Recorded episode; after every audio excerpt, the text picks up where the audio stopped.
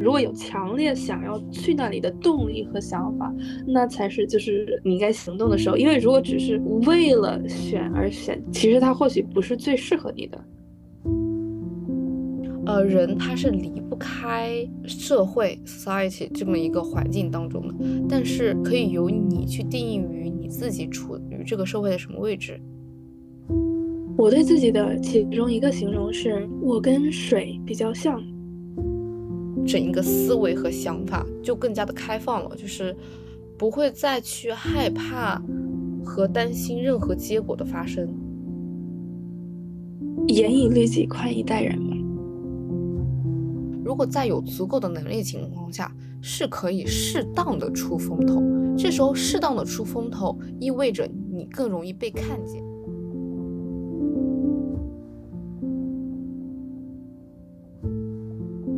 大家好，我是小弟。本期内容呢是你好陌生人的第二期。这一次我邀请到了正在英国上学的可可来作为这一期的嘉宾。嗯，然后现在就有请可可请介绍一下自己。好的，好的。Hello，大家，我叫可可，我正在伦敦中央圣马丁学院读产品设计的预科。很开心能够作为第二期的嘉宾。嗯，好的。嗯，那我就先了解了解你，然后你也了解了解我。哦，好的好的，还有一点小期待。我的话，我是呃在英国谢菲尔德读的景观设计。嗯，对，然后刚刚毕业，现在就处于 gap year 的阶段。嗯。然后我也读了预科，所以相当于是我的大学是读了四年的，就是有一年的预科，然后三年的本科这样子。嗯嗯，我想问你 gap year 的计划，虽然之前有了解过一点，就是你想录这个播客，嗯，但是你有没有就是其他的想法？就是在这一年 gap 的时候，有，就是在 gap year 之前。就是开正式开始之前的时候，我有想很多东西，但是后面发现具体实施下来的时候会受到时间、空间的各种限制，所以我只有一个大概的框架。但是至于具体的实行，要根据实际情况而定。嗯，我可以说说我过去就是从六七月份开始到现在这个时间段，我做了一些什么，以及我下一步计划可能会是什么。嗯，可以。当 OK，就是从六月份开始我就毕业了。然后毕业之后，当时我和我的小伙伴做了一个一个多月的旅行计划，毕业旅行计划。我和他一起去了法国、意大利，然后去玩了将近一个月。这个期间还穿插着我个人的特种兵旅行。特种兵旅行就是。呃，临时有想法，然后就去了比利时，然后玩了三天，又回来，又回到英国这样子。然后当时六七月份就这样子过的，七月份是参加毕业典礼，参加完毕业典礼之后，就那会儿其实还并不完全的确定我是要继续留在国外还是回国，但是中间发生了一点点小小的事故和意外之后，我就决定就八月份立马回国。然后七月份就相当于是对于英国的一个收尾的一个阶段，然后八月份我人就在国内了，然后这时候才算是正式开启了我的 gap year，就是从今年的八月一直到明年的八月这样子。原来如此。然后第一个阶段的话是，当时我一直想做一个关于庭院改造的一个项目，是因为我本科学的是景观设计，所以我就想就是看看通过自己的动手能力能不能对于周围的环境有一个改造这样子一个情况，然后那个时候我就直接来到了江西玉山的一座小院，然后去进行一个环境的改造。但是事实并没有按照我想象的那么进行下去，然后我就在那儿那儿待了差不多两个星期。两个星期之后，我就又来到了广州、深圳。嗯。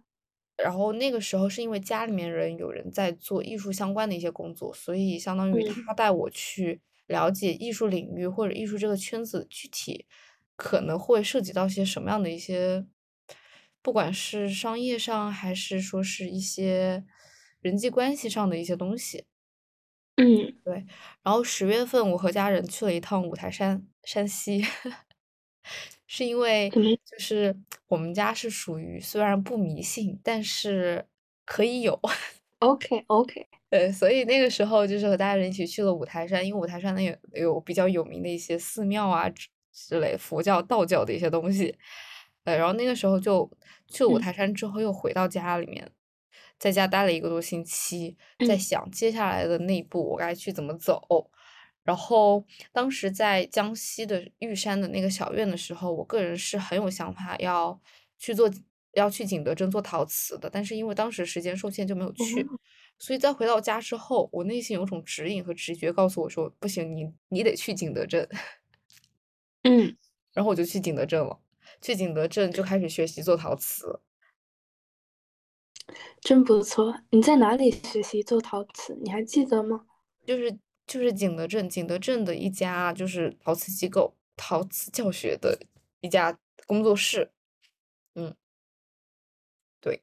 然后后面，对，在做陶瓷做完之后，我就觉得现阶段其实我应该是需要去尝试工作，以及去了解景观设计或者说是与植物相关啊各个方面的领域大概是怎么一回事儿。所以当时就投了一嗯家我很喜欢的一家工作室的一份简历，后面面试通过之后，我现在就在入职，入职的一个状态。嗯，对，这大概就是过去的就是三四个月发生的一些事情。哇哦，感觉你的 gap year 非常的充实，然后也就是经历了很多，也看就是也去过很多不同的地方，就让我觉得你是一个精力非常旺盛的一个人。嗯，就是 gap year 给我的感觉就是，这一年里面就应该要去多多尝试各种各样自己想做的事情，而且是不计后果的。因为嗯在 gap year 的这个过程中的时候，如果你害怕会发生什么样的结果，其实不一定会达到 gap year 的目的和目嗯标。所以当时就是我，所以在目前这么一个阶段，我就想着，既然我想到一些事情，那我就要立马去行动。至于结果如何，那等做了之后再看。对，这也是为什么有了我现在我和你的这么一个对话，以及我在小红书上发帖子去邀请和大家一起录播课的这么一个最基本的一个原因。对，就嗯，行动我是非常强。嗯，我是非常欣赏你的执行力。呃，我同时也想说一点，就是在你说到景德镇的瓷器的时候，让我想到了我的一个朋友，因为他，嗯，他也是呃圣马丁的学生，然后我跟他关系比较近，他的家人就是做景德镇的，嗯。他他就是景德镇卖瓷器的，然后呃也是景德镇一个比较有名的一家，但当然我还我还没有问他呃具体的名字，但是就是让我想到了这一点，就会比较有亲切感。虽然我没有去过景德镇，哦，嗯我觉对，我觉得，呃，你有机会或者有时间的话，可以去去，因为就景德镇给我的感觉，那确实是一个非常充满创造力的一个城市。嗯就是每个人都在用自己的双手，就是去亲手去创造一些东西，通过瓷器去传达自己的想法。我觉得这是一个很很妙的一个点。然后，所以景德镇也吸引了很多就是学艺术、学设计的人去那边。所以你既然你在圣马丁的话，我觉得有机会有时间确实可以去一去，去感受一下。嗯，我也是这么想的。特别是如果有朋友在某一个地方，而我恰好想去那个地方，我会感觉我跟这个地方有一定的连接，有一定，的，就是有一定的好感，就是就是很天然的那种亲切感。因为我这里有我的朋友，所以这个地方一下子就变得嗯、呃温暖了起来。对对对，赞同，是这样的。嗯，我还有第二个想法，就嗯是你说你 gap year 的时候做了很多你想做的事情，因为你会马上去做，就是你的心态是，嗯，是一个非常 open、非常开放的这么一个状态。呃，我也想到了，我高中有呃有 gap year 过，然后我跟你的状态是截然不同的。然后那个时候可以称之为我人生中的一个低谷期，呃，因为也是疫情期间嘛，所以我那个时候，呃，心理和就是呃身边的环境都是一个嗯不太健康的状态，所以那段时间我非常的消极，然后呃。根本没有做什么，不过后来后来我我走出来了，我觉得那一段 gap year 它其实也是也是一个嗯值得回味的经历，因为我有了这样一个对比，然后我是一个艺术家，我觉得有这些不同的人生状态和不同的情绪，就会给我的。呃，创造灵就是带来很多灵感和启发。嗯，我很赞同。而且其实 gap year 的话，对于每个人来说，就是给予他的定义是完全不一样的。就比如说你的那一年的 gap year，可能就是并没有去做很多很多的，呃，到处去玩去走的一些经历或者怎么样，而是选择可能是因为各方面影响，选择待在某一个地方去。沉静下来，或者说是属于自己低谷期，去沉浸在自己的那么一个比较糟糕的情绪当中，我觉得这种也是一种 gap year，是因为，呃，每个人他都需要暂停的时候，gap year 毕竟就是暂停，暂停的这一年，对吧？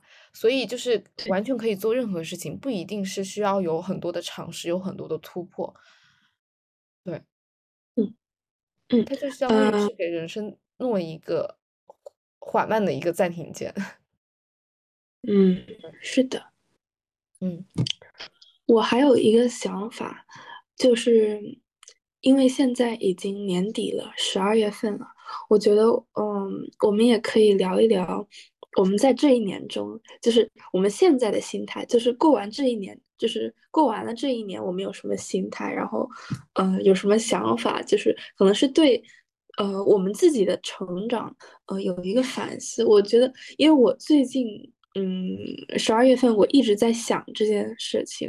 我我是一个很喜欢思考的人，就是很多，就是我一个人独处的时间比较多，所以我经常会把这些时间用来思考，呃，甚至会就是把刷手机的时间，嗯，拿来思考，把走路的时间和呃。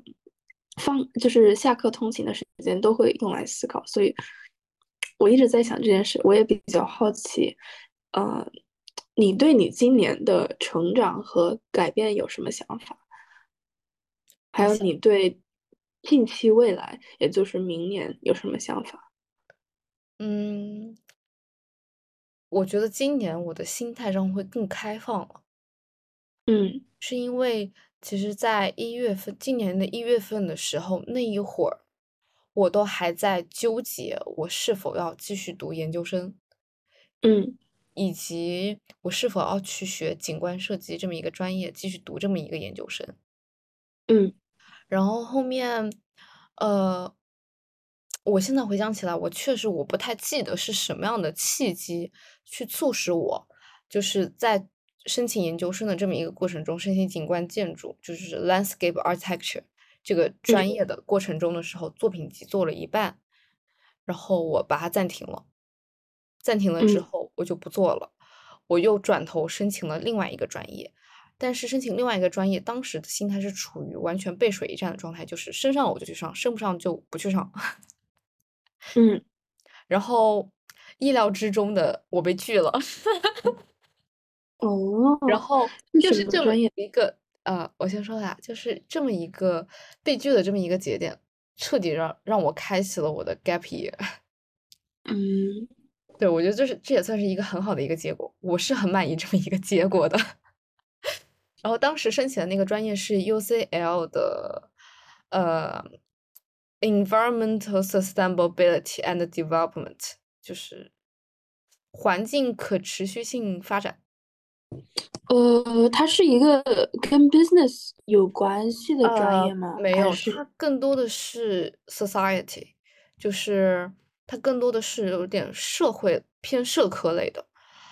当时我哦看了一下他的那个课程的介绍以及课程的设置的话，是呃这么一个专业，它主要会研究全球东南亚地区，就是东南亚以及非洲地带的环境、社会的发展该怎么去更好的可持续性。哦，这里我想说一点，哦，嗯，你说。我的一个好朋友是 UCL 呃研究生 Business and Sustainability 专业，哦，它这个就是和经济学，就是商务这种是相关的，对对，吧？就是跟你的专业呃有联系，但是他这个是有一个 business focus 的。哦，对，我明嗯白了。但我这个话是更呃连接于环境和嗯。对，更连接于环境，然后和可能和生态人文是相关的，和 business 有那么一点关系，但是又没有直接的关系。嗯。对，当时，呃，我之所以申请这么一个专业的原因是，一个是我觉得我研究生再继续读景观建筑对我而言没有太大的突破，嗯。然后一个是这个原第一个原因是这个，然后第二个原因的话是，呃，当因为我的自身专业背景的限制，所以我不可能直接跨很大很大的学科，所以我只能跨一个看似是比较相关的一些学科，因为呃，我本科 landscape 的话也是也是社科，然后也是研究周围的环境，人与环境之间的一个关系。嗯但不过它是偏向于设计的，所以当时我就想着，那我这个专业背景，我升这个专业很有可能升上，然后以及我多多少少也是感兴趣的，所嗯以我就申请，结果被拒了。然后被拒的原因是因为 我的个人的工作时间没有满六个月，就是在本科阶段，就是比如说实习啊或者各种呃工作加起来没有满六个月，所以得所以他把我拒绝了。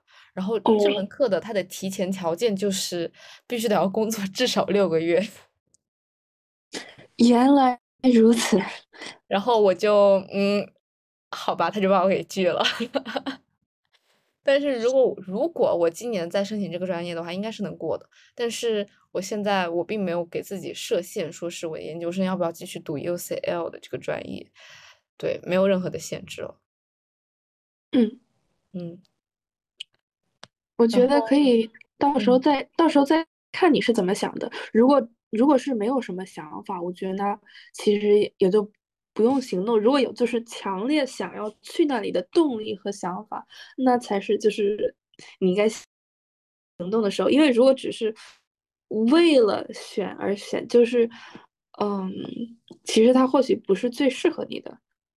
对，我很赞同，是这样子的，所以，嗯，也是这么一个原因和契机，就是直接让我开启了我的 gap year，就导致我的整整一个思维和想法就更加的开放了，就是不会再去害怕和担心任何结果的发生。嗯就像我的个人的那个标题一样，就是保持大脑的极度开放，然后让万物穿过自己，会觉得每一件事情的发生都有它带给我的一些好的结果，就无论这个具体真正的结果在别人看来是好的或者坏的，但是在我看来它都是一个好的，因为只有这些事情发生了之后，才会推进你下一步的行动是怎么样子的。所以，嗯所以当你问我说，你觉得我今，我觉得今年最大的变化是什么？我会觉得就是确实是我的，呃，思维和想法上面更开放了，然后这种开放带动带动着我的整一个行动也更开放了，就是不会再害怕做任何事情，以及行动力也更强了。嗯嗯，，这也是很重要的。对，对，嗯。嗯我觉得很多方面，嗯，就就是在成长这个过程当中，不一定是肉眼可见的。一个就是很细微思维上的转变和自己态度和，嗯，自己的执行力这些事情，它是它是不能用，嗯、就是呃，society 定义的成功来衡量的。我觉得这些也是也是非常非常重要的。就是虽然。呃，人他是离不开社会 society 这么一个环境当中的，但是可以由你去定义于你自己处于这个社会的什么位置，以及说是发自内心的自己想要去做什么样的事情，而不是被周围的环境所左右自己的一些想法。嗯，是的，是的。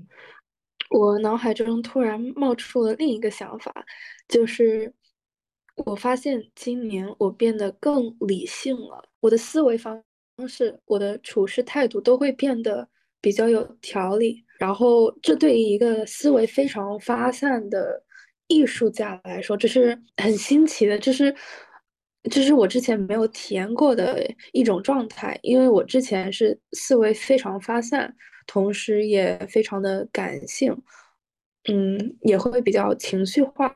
情绪化的时候，思维会嗯不受控制，然后就会。嗯，就会特别的感性，有时候也会冲动而不理智。然后今年我变得更理智了，我觉得这是一件好的事情。但同时，它也让我封闭了情感。就是我觉得在当下这个状态，它是一件好的事情。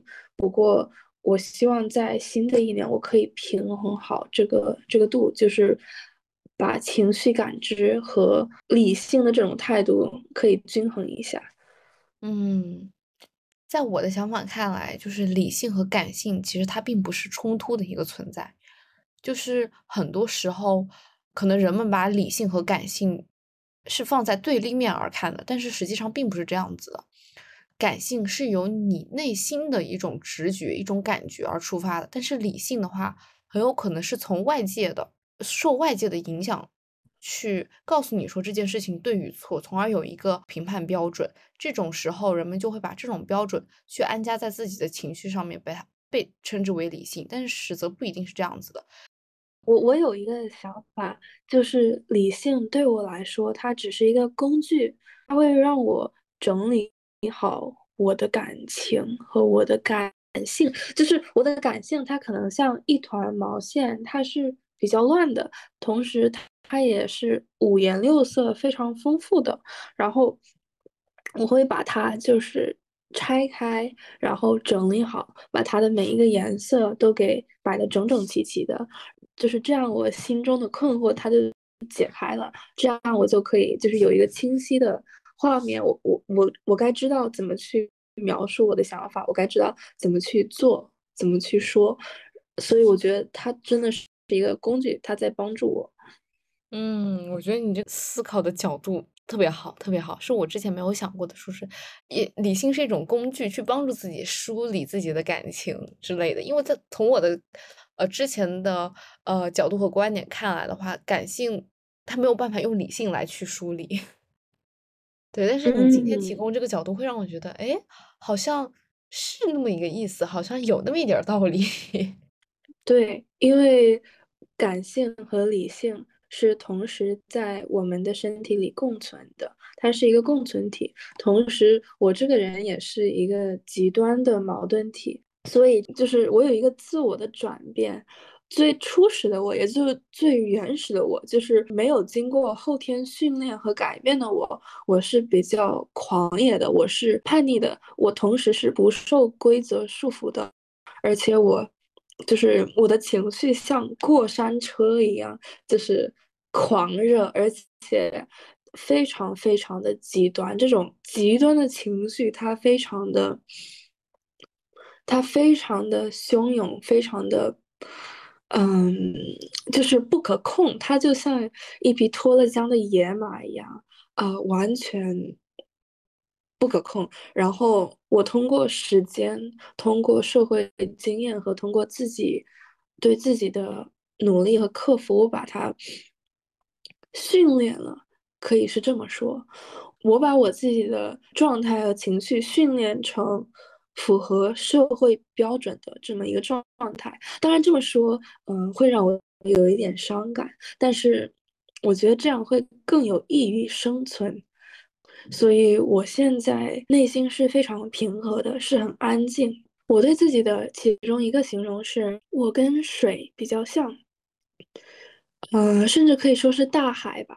大海它它的海浪有时候会非常的，就是它它有非常的大的波动，但有时候它也是很平静的，它是可以包含无数生灵的这么一个存在，它同时也是流动的。然后现在我像水一样非常的平静，然后这种平静它是缓慢的、有规律性的，同时它也是有温度的，它是。一种活着的状态，它是 alive 的，它并不是一潭死水，所以我我比较喜欢我现在这种平静的状态。它甚至有太阳照耀，然后照耀的水上就是闪闪发光，是那种那种波浪点，那种闪光点，你能想象吗？哦，我能想象。那我也好奇，就是你达到这么一个状态。是因为什么契机、什么原因呢？我可以说一下我自己的理解。嗯，就是最呃最开始的时候，我家庭不是很和睦的，呃，所以我从小生活在一个呃争吵和纷争不断的这样的一个家庭，然后呃去了很多不同的学校，也。在学校里经历了一些不太好的事情，然后所以学校环就是学校的环境不停的变化，在我心智还没有发育完整的时候，嗯，可能家人不停的争吵，这给我的大脑带来了很大的刺激，然后，呃，如如果学过心理学的，嗯，人应该都会知道，嗯，一个孩子他的童年是。决定他性格的一个重要因素，所以我的性格的形成，呃，因为这些这些因素，呃，给我制造了很多伤害，所以我我后期其实是在，呃，治愈自己的这些伤害，嗯，让我变得更，就是让我的情绪不再没有那么波动，然后我在十三岁的时候去四四川美院。嗯，的夏校好像进修过四周，在那个时候，我看见我的一个同学他在读一本书，那是一个比较破旧的书，然后书的标题，书的名字是《人性的弱点》，呃，是卡耐基写的书，然后当时我就向我的朋友，也就是我同学买下了这本书，嗯。好像是买下这本二手书吧，然后我带回去看了，然后当时看的时候，我脑袋上面就像有个大灯泡一样，哗，这样就刷了一下就亮了，然后我就仿佛打开了新世界的大门，因为那个时候我根本就没有什么朋友可以这么说，因为我的性格会有很多缺陷，然后我看了那本书之后就。学习到了很多，就是那可能是我第一次接触，有人会教我怎么与人处事，怎么站在别人的角度上说话或者是思考，然后我就开始改变自己了。然后那个时候我就开始改变自己性格上一些致命的弱点，嗯，然后，然后我就去加拿大了。嗯，我去加拿大上学，然后在那个时候，可能也是随着时间的改变，我变得，就是我会一直反省自己。嗯，好像有一个经典上说，每天都要反省自己，看看自己有没有哪里做错了，有没有哪里做对了。然后有一段时间，我迷上了。呃，打游戏，然后我的成绩一落千丈，然后嗯，当时后来经过呃，后来老师跟我家长跟我说这件事情后，我就戒掉游戏了，然后我至今没有再沉迷游戏，嗯，和之前和之前我。嗯，因为吃零食吃的比较多，然后就长长胖了。然后我通过自己的意志力和锻炼，又在两个月减了二十斤。哇！然后是通过健康，那是两个月减了二十斤，这个概念是什么概念？嗯，天呐，太厉害了！对，而而且我没有健身教练，我是通过自己的意志力，而且我没有节食，而而且我三餐都有按时吃，然后我没有吃任何药，也没有吃什么保健品，就就是纯靠锻炼、饮食、睡眠、心态，然后就自己给减下去了。所以我对自己要求是非常严格的，嗯，严以律己，宽以待人嘛。哇，天呐，太厉害了！嗯，我记得当时想要考大学、高中的时候，我一年听了五六百个讲座。哇塞！嗯，就就是播放视频嘛，因为还没有机会当面去听。然后当时我做作业的时候、吃早饭的时候、嗯，回家的时候，就无时无刻都有这些名人经典和这些。非常这这些成功人士他们发表的演讲，可能是总裁，可能是呃什么英国女王，可能是一些成功企业家，他们发表的看法观点，他们的声音在我的脑海中响起，然后我就在这样的一个气氛下学习，这样一个气氛下改变自己，因为我提到了我高中有 gap 一年，然后。Gap 的那一年，其实不是我想 gap，是我被迫休学。呃，当时我我可以说是高中就没有上学了，差不多就是呃，我的人生就就到这儿了。可能以后就去嗯什么便利店打工都是有可能的。然后后来我经过那个转变，很不容易的又重新得到了一个上高中的机会。然后我改变自己，就是就是在那一个阶段。我改变了自己，我在学校里参加了很多活动，然后我创建了自己的一个 club，就是一个课外活动，然后我是那个课外活动的创始人。我也尝试做了自己的第一个产品，做了一个小品牌，虽然它不能说是一个真正的品牌，但是可以说是一个尝试。然后我拿到了两任校长的推荐信。嗯，然后考上了这个学校，我现在的这个学校。我觉得你的个人的成长的方法以及路径的话是值得，我觉我个人的想法是值得大家去借鉴的，是因为就是在你有了那么一个动机之后，并且你是，就相当于有一个坚定的一个信念，相信你自己一定要变得更好，或者一定要做到某一件事情的时候，你的大脑和你的行动是一致的，这个时候。你就真的做到了，是的，是的。后来我在我参加了一些社团，然后从社团上的底层成员做到了副社长的位置。没有做社长是因为我当时比较忙。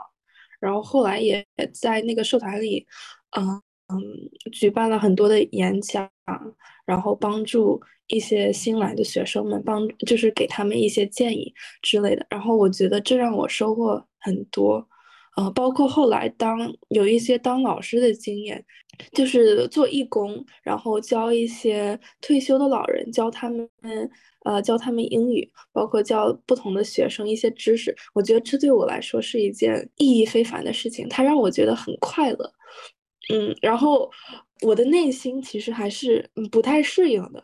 从一个就是性格非常古怪的一个，可以说是比较疯疯癫癫的这么一个怪人，然后变成了我现在这个这个甚至可以去教别人的这样一个状态。这个这个改变它是比较震撼的。呃，我还记得我在高三，好像是高二还是高三的那个夏天，我站我站在一百五十个人面前做演讲做介绍，然后。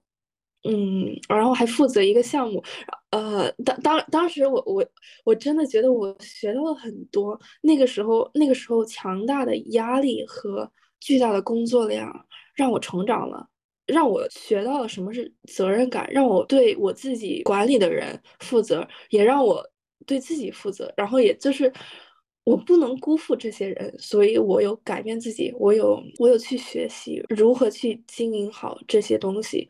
包括我现在拥有的一切，所以我也是很感激我身边的很多人，还有我觉得我值得感激的事情太多了，所以我现在的心态的转变是很神奇的。哇，我听下来，其实我觉得呃，你最应该感激的应该是你自己。嗯，就是对，是因为你有自你有那种想要让自己变好的欲望和冲动以及行动力，然后你也吸引到了周围的事物去帮助你去改善它，从而又变得更好。就像现在的你的心态一样，就是它像水一样流动的，它是平静的，并且是闪闪发光的一个状态。我觉得这个是很多人，其实是很多人很难去做到的一个东西，就是很多人可嗯能会。呃，不管是受外界的影响，还是受一些自己内心的一个冲突，就他会有想法，但是他不会具体的行动，然后从而再反过头来继续指责自己。我觉得很多人对自己的形容是一个动物，也可能是不同的动物。嗯，我很清晰的记得我的身边的朋友对我的形容是一棵树。哦，就是我这个人比较有植物性。嗯，你能解嗯，释一下吗？就是为什么呃，周围的朋友觉得你像一棵树？我觉得，因为动物它是强弱之分，有肉食动物也有草食动物，对吧？然嗯，后它是可以奔跑的，它甚至可以逃跑，它还可以攻击。但是植物它是一个非常安静的这么一个状态，呃，至少大部分植物来说，而且它们是靠吸收阳光，嗯，它们还可以给动物提供空气。我觉得树它是可以让很多生物，可以给很多生物带来一个避风港这样的一个存在。我觉得，如果我的朋友可以在累的时候，在我这棵树树下，嗯，待一会儿，补充一点能量，可以在我这里获得一些能量，然后他，然后他可以继续奔跑，继续行走。但是，但是我不是，我不会留恋。我觉得，嗯，不过树对我不太准确的描述是，我可能不会很喜欢这种生根发芽的状态，所以水这种流动的水对我来说更舒适一点。啊你是啊，怎么想的？给我的感觉其实本质上并没有直接的差别。嗯因为他们都有一点像是在都是在源于自身的力量去行动，或者说是去往前面推进。不管是树，它是向上生长的，以及水，它是肆意流淌的这么一个状态。但是你刚刚说，呃，你周围的朋友觉得你更像一棵树，就是形容你像一棵树来做此类比的话，会让我想到了就是，呃，荣格就是一个心理学家，他之前说过的一句话。就一段话，我刚刚找嗯到那段话，我可以念给你听一听。嗯，可以。嗯，他是这么说，他说：“我向来觉得，生命如以根茎来维系生存的植物，其真正的生息藏于根茎，并不可见。当我们想到生命和文明那无尽的生长和衰落时，我们难以摆脱那种绝对的虚无感。然而，我也从未失去对永恒流动之中存有生命不息的感觉。我们看到的是开花或者花落，但是根茎永在。”哇哦，就是，呃，我觉得当你朋友形容你是一棵树的时候，我觉得是一个非常好的一个比喻。呃，不管经历过什么样的事情，但是你的那个根茎永远是深深的扎根于土壤之中的，你是有你自己的内核所在的。所以，无论外界发生了什么，但是你内心的那个想法以及你的行动不会去动摇，是因为这是基于了你真正的顺从了你内心的一个意愿而去做的。对，我也很喜欢你这个形容。呃，我还想说，可能我现在的状态是，我朋友会觉得我比较可靠，因为我现在更有条理，就是更有逻辑性，可能是出门会随身带一些东西，然后这些东西是因为我想到我的朋友他可能会忘记带，然后后面出门的时候就刚好用上了，然后诸此之类的一些小小小的事情，会让朋友觉得我比较可靠。但是这些事情，嗯，是我以前不会做的。然后我还想问一下，你觉得你自己是一个什么样的生物，或者就是动物或者植物？嗯。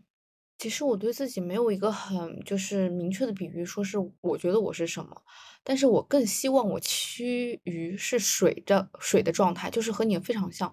你说你感觉就是你更像水或者怎么样？其实从我的角度上来看，我觉得我不能说我像水，但是我想说的是，我想趋于像水那样子的一个状态，因为水的话，它除了就是一种流动的状态，它其实。从某一些角度，它给了我很多的哲学，哲学的是的，是的，可能是哲学性的一些思考。就比如说，嗯嗯，水它是流动的，就不管它处于什么样的一个状态，它都是一个流动的状态。就像这世间万物，就像是宇宙的整个运行的规律，不管你发生了什么事情，它都不可能是堵塞的，它都是在往前面去走的。所以，从某一个角度来说，当下遇到了某一个困难的时候，你要相信的是，这个困难它只是暂时的，并且它一定是往前推进，会解决掉这么一个问题的。这给了我很大的鼓舞和动力，就是让我很清晰的明白，我当下如果遇到了什么样的困难和困境的话，我知道它一定会过去，以及一定会有解决的办法。所以这个时候，我不会去选择逃避它，而是选择去直面它，因为我知道它一定会被我解决。这是一个很不错的心态，对。然后还有一个就是，有一句话是叫“光而不要，静水深流”，就是他的他的意思大概就是说是做事做人要不耀眼，但是要有内涵，或者说是心里面要有那么一把秤，有那么一个度。就不管做任何事情的话，不要去出风头，而是要沉稳的去踏踏实实的去做事情。静水深流的话，它是一个很现实的一个比喻。如果一条河流它很深，那它水往前流动的状态的话，一定是比较缓慢的。但是如果是比较浅，像溪流一样的话，因为水是流动的，所以它会 push，会推进你使劲往前走。然后那个水面的话，一定是很波澜的。嗯，对，就像你在大海中一样，就是越靠近岸边的，它的那个水流，它的浪花是越大的。是因为它越浅了，但是如果你往深处去看的话，它的海面是比较平静的。是的，是的，对，所以这也警惕我，就是做任何事情不要去出风头，以及一一定要平稳踏实的去做这么一件事情。我觉得这句话有它的道理，在一些方面也比较实用，但是很多事情都是有两面性的。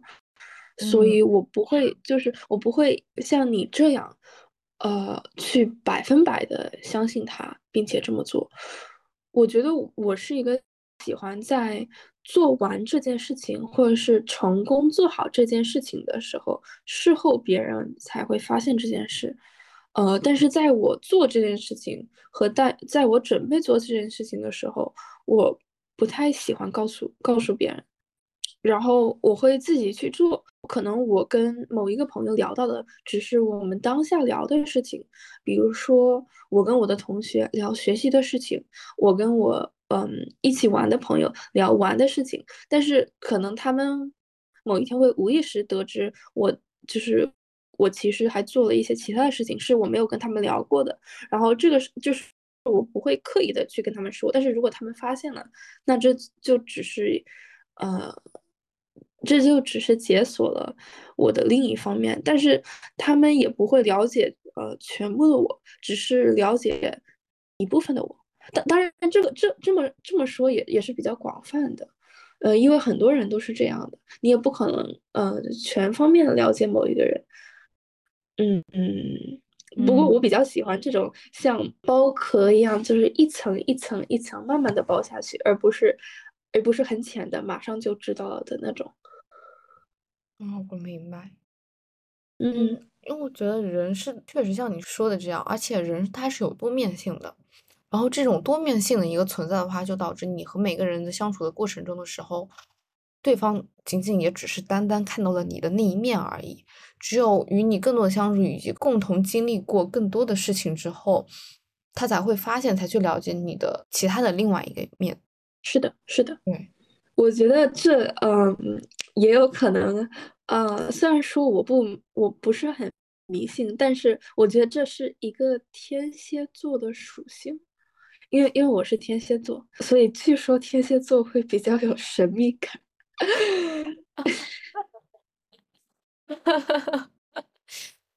有意思。你是什么星座？我是摩羯座。哦，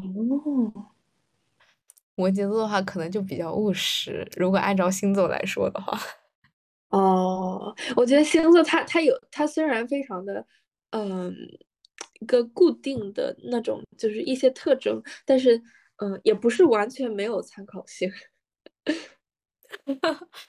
对，确实，我觉得任何东西它都有一定的参考的价值，而不是要全盘的否定或者肯定。是的，是的，对，嗯，呃，说到务实，我确实有感受到你的务实。嗯，特别在，特别是在你说要嗯稳扎稳打，就是一步一步的走，而不是嗯出风头。嗯，呃，我不太知道，就是出风头会带来什么样的一个好与坏的一个结果。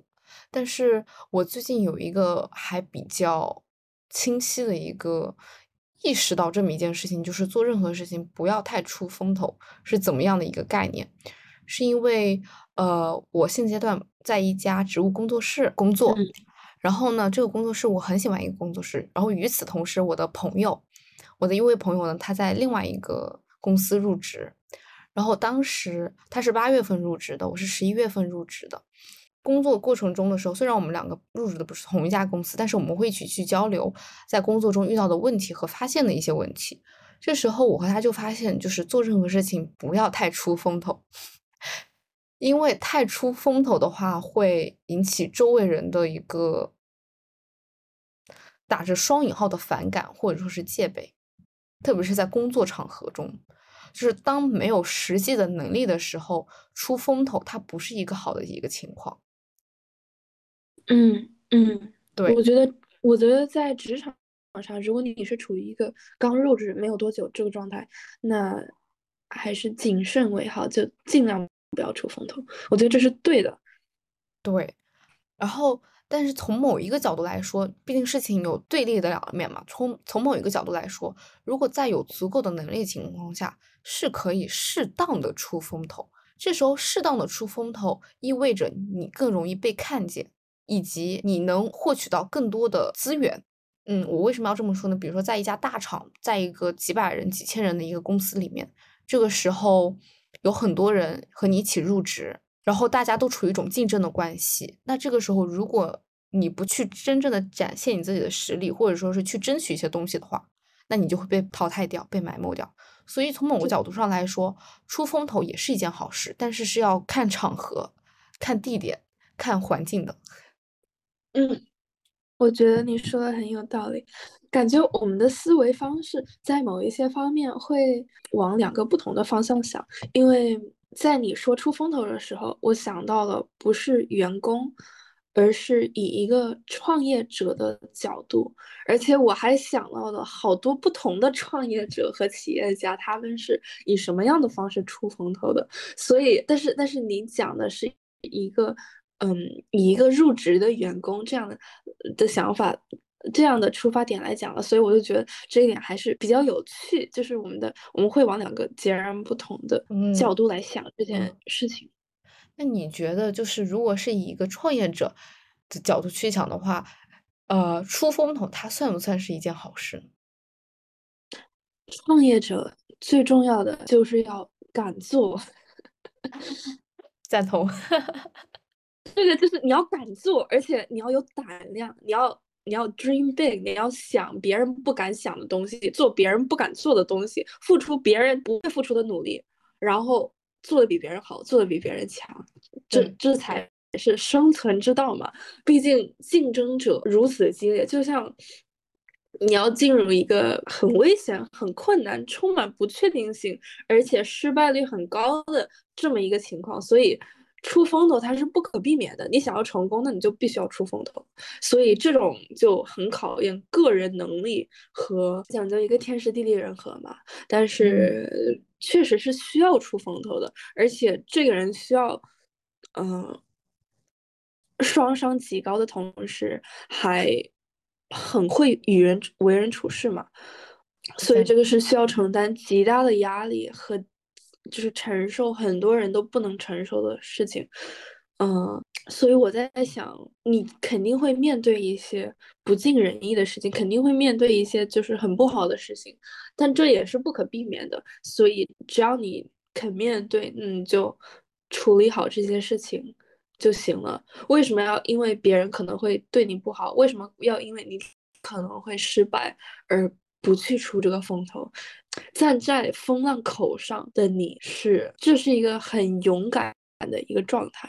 嗯，只要你有这个实力，你只要你相信你自己可以做，那我觉得这是没有问题的。对，对我也赞同，是这样子。我比较喜欢，就是我比较喜欢读企业家的自传和，嗯，而且听的演讲也是企业家他们自己讲的，所以我会以他们的角度来思考。啊，就是你了解了那么多企业家，你觉得你最喜欢哪一个？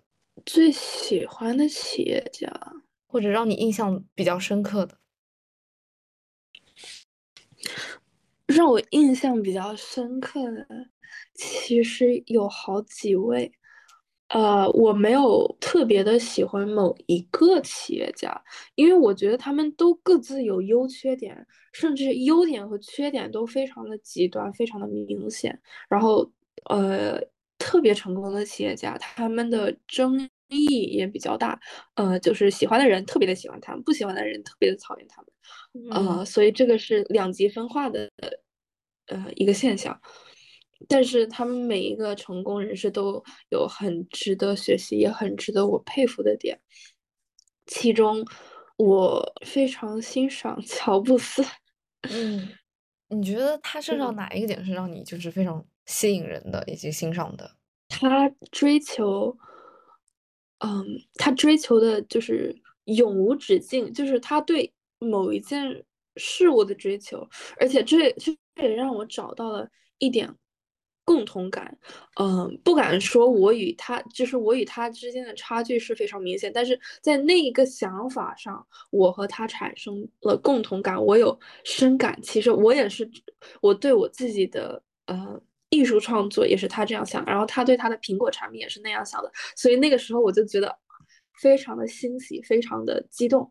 嗯，他是在他的产品上追求一些很细小的细节，会在每一个就是细节上，他会用最适合的材料，然后最适合的环境，甚至他就是会呃追求完美，但这种完美它又不是一种。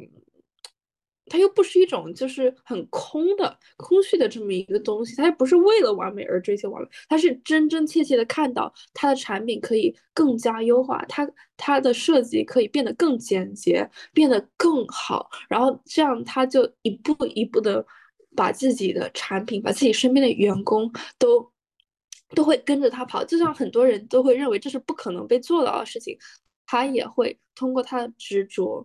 他会做到，然后当他真正做到，他做到了其他人就是嗯都没有做的事情，我觉得他是非常有魅力的，在他就是在他的想法里，就是我非常的被他的想法吸引，那种吸引的程度让我很很佩服，非常的佩服。然后他也确实做到他所说的，这种是不是一种知行合一的表达？因为我前段时间。就是我看到一句话，就是最好的产品其实就是知行合一的表达。在你想要去做到的时候，并且你真正的行动上了，并且克服了重重困难，去努力朝着内心的那个想法去做的时候，一个好的产品它就产生了。嗯，因为我设计产品的经验并不丰富，所以我更多是在我画画的时候会这么想。就在我画画的时候，我可能画了嗯七七八八，然后我会。觉得嗯，它还不够好，然后我会放一放，然后我会就是再继续的深入，继续的改，然后我会一直改，一直改，然后改了之后还会问身边的人，还会继续改，就是我一直都对他不满意，我会就是我的追求，我对自己的要求是很高的，明明他已经够可以了，甚至会有人跟我说，你你已经画的很好了，但是我我会觉得不够好，它它可以变得更好，我可以再让它变得更好一点。然后这种追求让我不满于现状，让我觉得如果我可以做到最好，那我为什么不去做呢？所以我一定要就是把它做的让自己满意为止。那种那种深深的执着，我觉得这是一种很好的。一个想法，当然我不会让自己内耗在这上面，但是我确实会 很严格，这是一种几乎变态的执着，会嗯，会在这方面充分的展现出自己的执念，而且下苦功夫练。哇，就是我和你现在的心态其实是有一点点不太一样，就是甚至有点截然相反的感觉。你是有那种很深刻的那种执念，就是我一定要把这件事情做到最好、最完美。但是，呃，我现在的心态反而是不太一样，就是我的内心的想法是，我要把这件事情做到最好。但是如果它不够好，我也接受。我会有一点点打着双引号的放纵自己。哦，就这种放纵是一种对于一件事情极致追求的一个释然。呃，从我的观点和角度上来看，这个世界上没有完美的事物，就是在你尽力把它做好了之后，我觉得它就够了。在你尽力把它做好之后，你还想追求更进一步的完美，在我当下那种感觉，它会有一点点偏于执着，反而会让自己受限。一个角度上的受限，就比如说，我举一个例子，就是当你画了一个圆，然后你觉得这个圆它还不够圆。那你就会反复的去修正它，去修改它。但是从别人的视角再看，你已经画的非常非常圆了。其实这个圆没有必要再圆下去了，你可以继续画下一个圆，或者说画一个长方形、一个正方形、一个三角形。就是从单一的角度上来看，对某一件事情一种非常极致的追求，会容易让自己陷入一个。比较局限和狭隘的角度去看这么一个事物，你的观点我是赞同的。我觉得有时候我会在画，就是画了很多个修改版本之后，再返回最开始修改的那几个版本之中，我觉得我不是就是一直一直一直追到底，我是有选择性的追，而且追的时候也有一个度，但是这个度它也是一种就是很严谨的。这么一个态度，但是我画画也有很多个不同的状态，并不是每一个状态都会如此的执着。在我会有一些状态它是放松的，有一些状态它是不需要思考的，有一些状态它是很宽容自己的。但是就是我会选择性的去做，是是这样。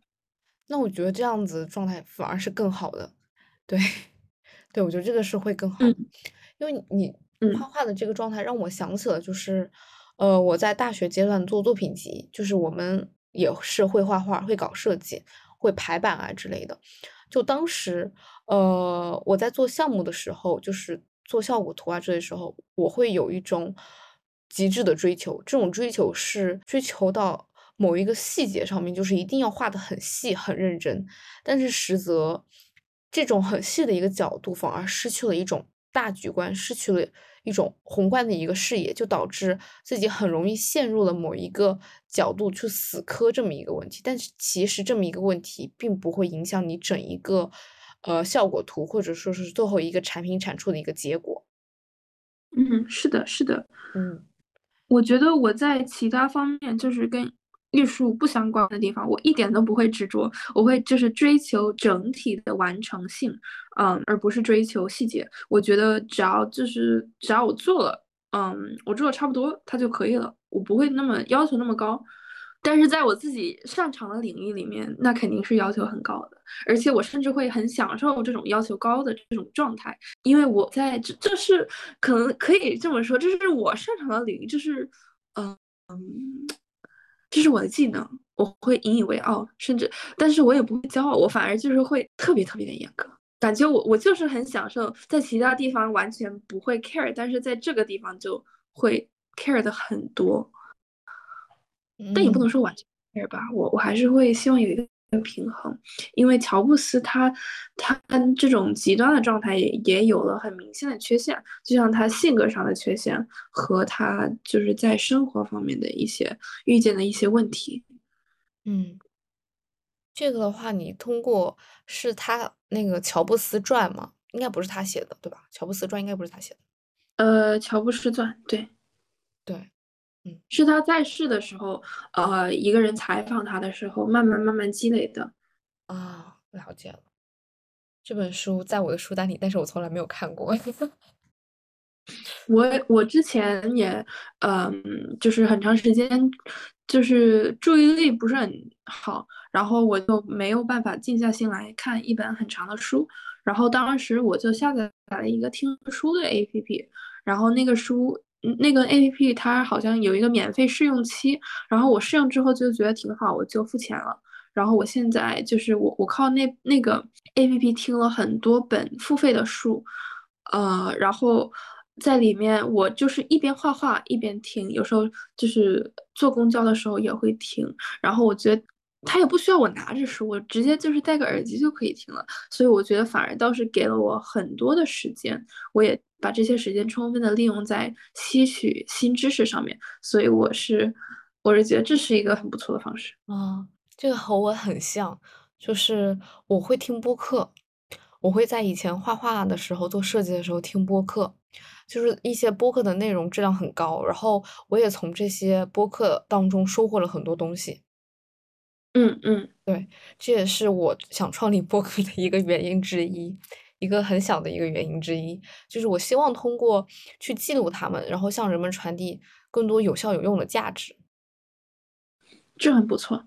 嗯，OK，你觉得对于下一年，因为你刚刚其实都刚开始有问到，就是对于下一年的计划和期望是怎么样子的？那我现在我比较好奇，你对于你下一年的期望或者说下一年的计划有什么？我希望我能够让自己，呃，恢复自己的情感，在一个我觉得有足够安全感的前提下，或者是慢慢的打开情感，因为我现在处于一个感受不到情绪的一个状态。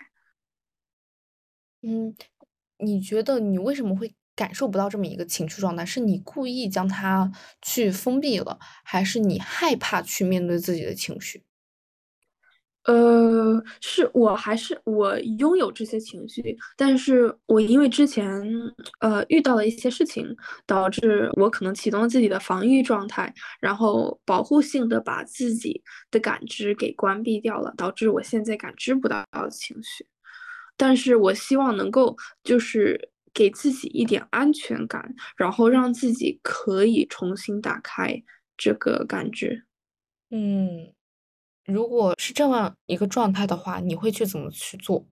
就是去打开，尝试打开自己的情绪。可能要从问题的根源开始吧。嗯嗯。这个可能是来源于友情、亲情、爱情，还有身边环境，可能就是所有的因素加在一起导致的不安。我觉得这这其实也是一件很困难的事情。嗯，如果安全感来自于自己的话，那这个感觉应该会更稳定一点，因为靠外界获得的安全感，它始终是有变数的，它不是掌握在自己手中的。嗯，我赞同。你觉得现在你你有安全感吗？就是在自己生活中。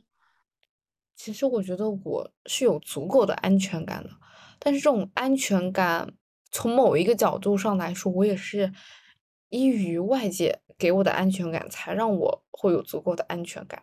说的比较现实一点的话，我现在才刚刚开始工作，所以。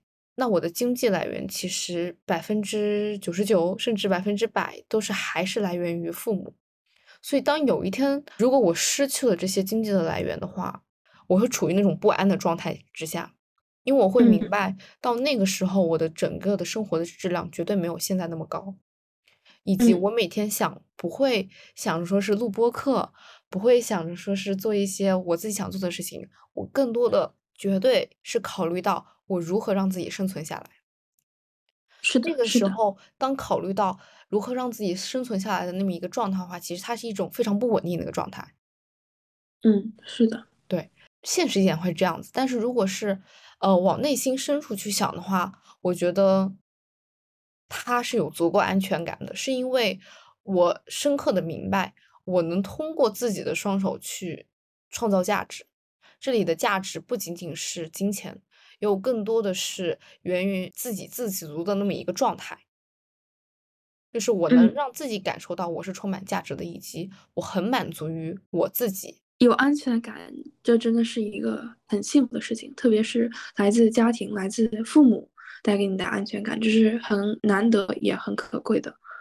嗯，是这样，就是在我与很多人交流相处之后的话，就是我能意识到我身上多多少少其实是有有幸运的成分存在的，是因为就是我的父母给了我足够的一个安全感。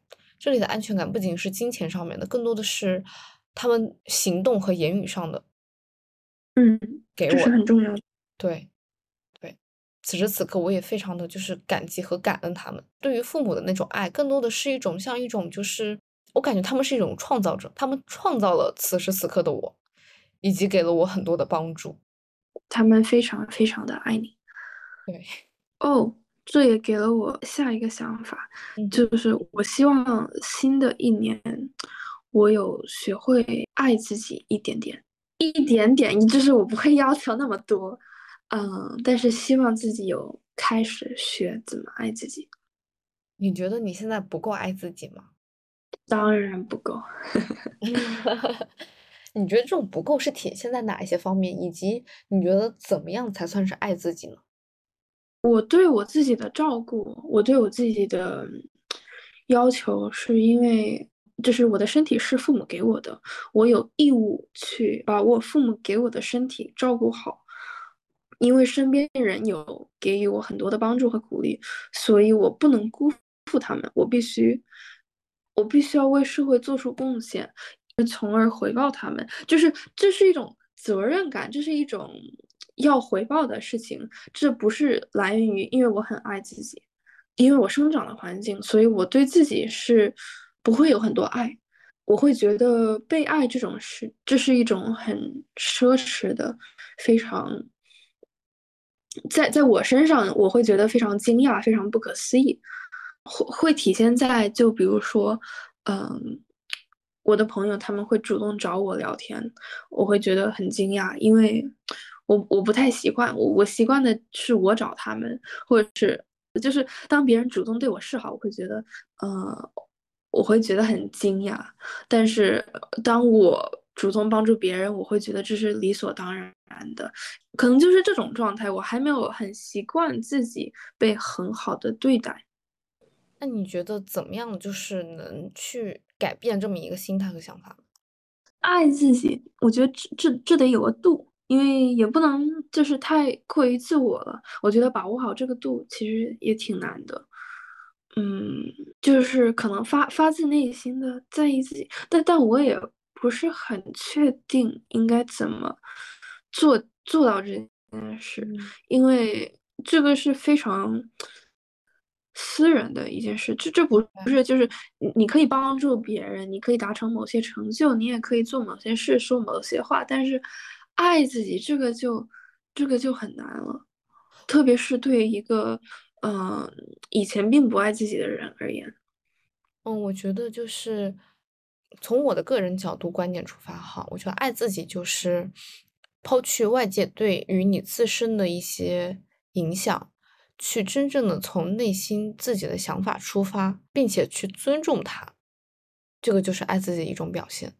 在一段关系当中，对方想要让你去做某件事情，但是你的内心知道这件事情是你不想做的，但是你却碍于对于他的感情，或者说是碍于自己的面子之类的，你去做的这么一件事情，其实就与自己的内心相违背了。这个就是一个不爱自己的一个状态。嗯，我理解你是，我理解你举的例子，呃，可能这也是我的改变，因为我现在会拒绝别人，我我会拒绝一切让我不舒服的事情，而且我会很明确的跟别人说，而且我甚至会有的时候说的比较直接，我不会就是包装的把言语包装的很委婉，我会就是直接的说不可以。然后我觉得这个时候对方会更加尊重我，我也会更尊重我自己。所以，我我觉得这也是我在变相的对自己好，但是可能这个是我在对自己好，但是对自己好不等于我爱自己。虽然这可能是一个开始，你可以这么理解吗？嗯，我明白，明白。嗯，关于如何爱自己，我觉得这是一个确实像你说，就是一个比较隐私的一个一个怎么说呢？一个很私人的一个事情，因为每个人对于爱自己一个标准和要求，它是完全不一样的。嗯嗯，是的，是的。嗯，那你觉得你爱自己吗？我觉得我爱自己，但是还不够爱。怎么说？嗯，从身体的角度出发的话，我觉得爱自己最好的状态就是有规律良好的睡眠，有规律的一个运动，然后以及一个健康的饮食。但是从这个角度上来出发的话，我并没有做到。嗯，对，我理解。对，而且我相信这也是大部分人可能没有做到的。哦哦，这确实，毕竟年轻人嘛。呃，我我想到了一个点，因为我身上还有很多缺点，我生活中还有很多我可以改变的事情，就是我可以让自己变得更更好的地方。我觉得，如果新的一年我能改变掉自己的缺点，把自己变得更优秀，或许我会更加的喜欢上自己。我我想过成，我想过自己喜欢的生活。变成一个自己喜欢的人，嗯，虽然这个就是怎么说，这也是一种自卑，因为我不喜欢现在的我自己，也也不能说不喜欢吧，只只是不爱，也只是不够爱。但喜欢他这个，并不并不能因为自己现在嗯还不够好而不喜欢。就是如我想真正爱一个人，会爱他糟。糟糕的时候也会爱他好的时候，这个是不分好坏的，这这是一种很纯粹的爱。如果只爱一个人闪闪发光的样子，那那个是就是不是很真实的。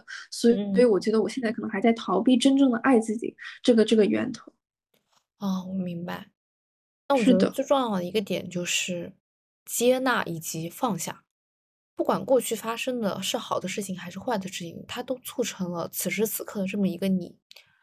所以，如果没有过去那些东西，也不可能有现在这个你现在的这么一个心态和这么一个想法以及状态。那既然这样子的话，我觉得最重要一个点就是去接纳它。是的，对，去以一个不带任何情感的一个角度去接纳它，去看它，去允许它存在。嗯，然后当这个时候的时候，你或许就会发现，原来我是这样一个状态，或者说是。或者说应该是感激他，也不能说是感激吧。我觉得应该就这种很平视的一个角度去看他，去接纳和允许他的存在。这个时候，就像，呃，你形容你自己一样，就像一个水一样，就是它可以波澜不，它可以波澜不惊，它也可以波涛汹涌。但是无论如何，本质上还是它还是水，它不是一个其他的东西。但这个时候，你就回归到了你内心一个本源。一个不管变成什么样，你都还是你自己的时候，那我觉得，那它其实它已经是一种爱了，就去接纳它。对，对，嗯，这种是接纳的爱。嗯，爱也可以有多种形式。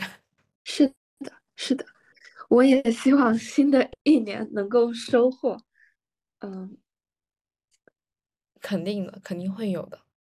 我还没有说完。哦。我以为你说去收获就是爱 自己这个，不是不是，嗯，希望能够收获一段感情。哦，好好笑，这一段可以剪剪吗？因为有点有点不太好意思。好，你你是哪哪里不好意思？是是 收获一段感情。好，我帮你把这个剪掉。嗯，哦，好的，那那你想说吗？你希望收回一段感情？呃，其实剪不剪掉也无所谓吧，因为确实是这么想的。啊，你为什么会这么，就是你觉得要收获一段感情呢？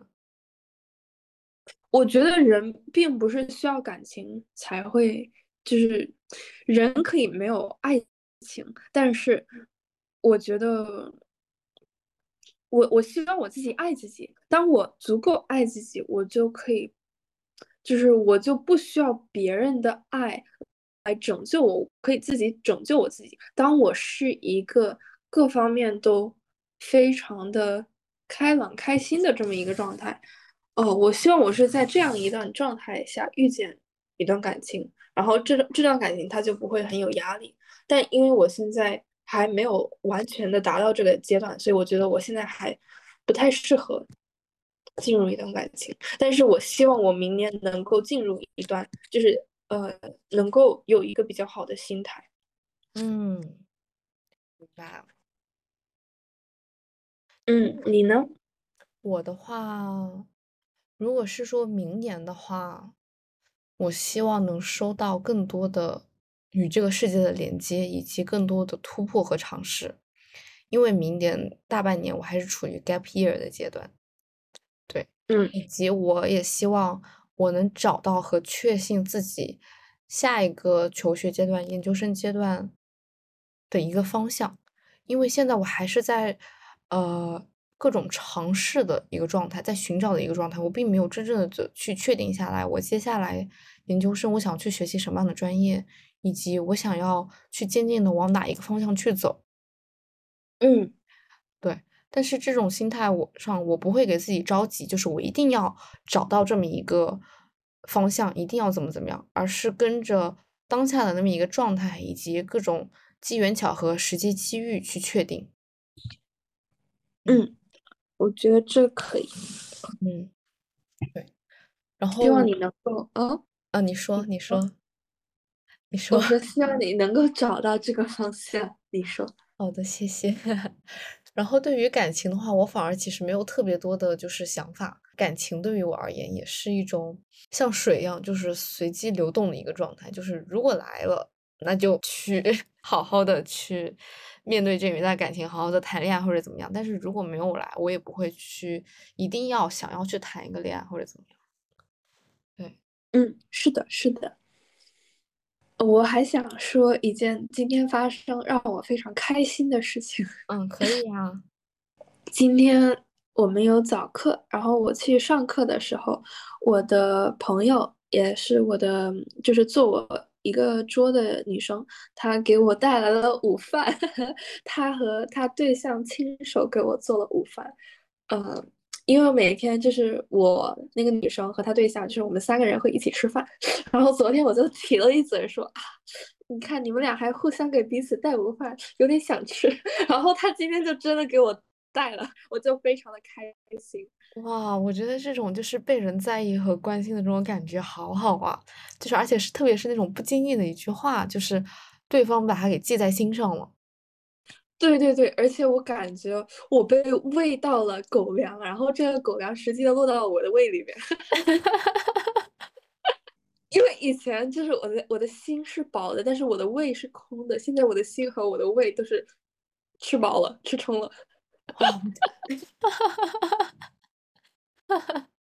你这么一说，我就感觉其实人际关系上面，就是不管是友情、亲情、爱情上面，然后最重要一个点就是对方有回应。是的，是的，对，这也是呃维持一段关系最重要的一个点，而且这种回应是双方的，而不是单向的。是的，因为因为我我我为什么会特别的开心呢？是之前我在换专业之前。我最开始在另一个班，然后那个班我们也是一个四人组，然后那个四人组里面有一个女生跟另外一个女生说：“哇，你的厨艺好好啊！”然后她说：“呃，你想尝吗？下次给你做。”然后我就说：“哎，那个看起来也好好吃啊！”但是那个女生她就没有什么表示。然后第二天，她那个女生就只给了另外一个女生带，然后她就完全。没有跟我说话，然后也没有跟我在，然后当时就有一点小伤心。然后后面我我就是他们两个，嗯，要去看一个展览，然后我问就是方不方便告诉我是哪一个展览，然后他们说可能不不太方便让你去之类的，就很婉委婉的这么说。然后当时就嗯，然后后面我就没有找他们聊了，因为我觉得还是就是既然对方。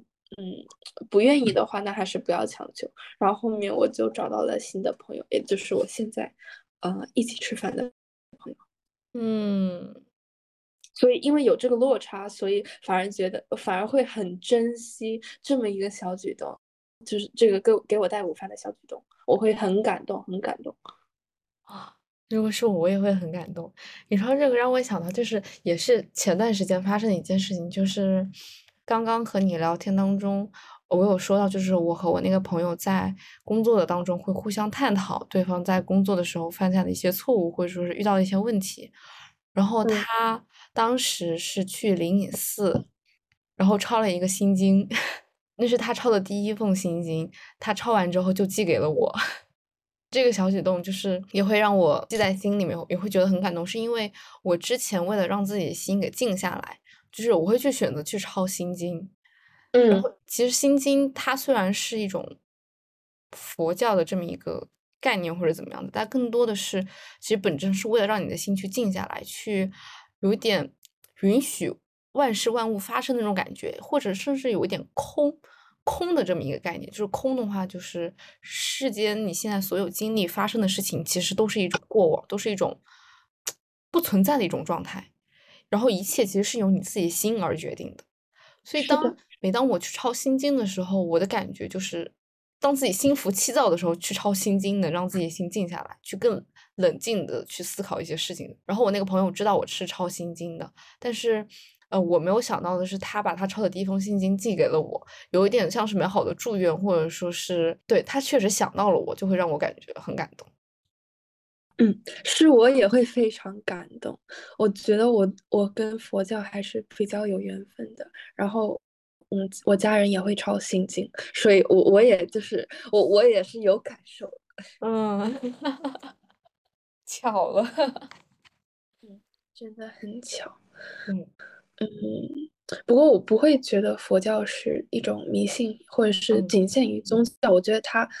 里面的很多概念和他们的修行的一些，就是他们的心态，我觉得就是很值得参考，也是一个很好的。我赞同。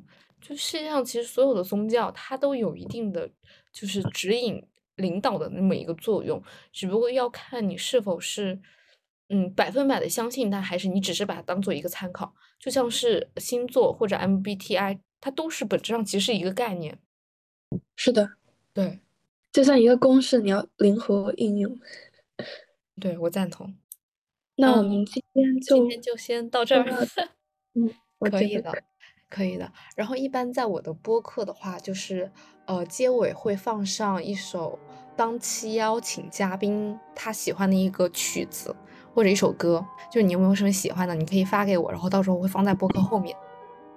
可以啊，可以啊，我有一个喜欢的歌手，但是我要回去。嗯，那是一个就是非常优美的，就是那个那个歌手，他他他的歌，他是我觉得他创造了他的小宇宙，他的一个小世界。然后他不仅仅是一首歌，他更像是把我们都带入了他的那个世界里。所以待会儿发给你听。好的，好的，谢谢，谢谢。嗯，也谢谢你。那就今天先到这儿。嗯，好的，好的，好的，拜拜。和你聊天很开心。嗯，你也是。好的，那我就先开了。好的，好的，拜拜。拜拜。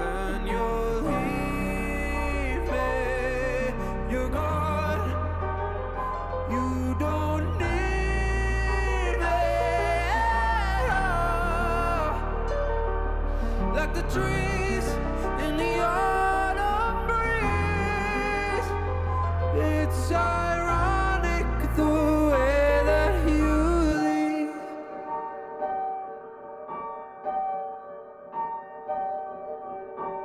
riding a bike. Scary, but then it's alright. I got the hang of it, right? till you start moving too fast. Look up and you're about to crash. Why doesn't love ever last? So call me a pessimist. I think I'm a realist living a lie. Every night that I hold you inside of these arms, knowing to why you move on as soon as the warm weather's gone. When the seasons change,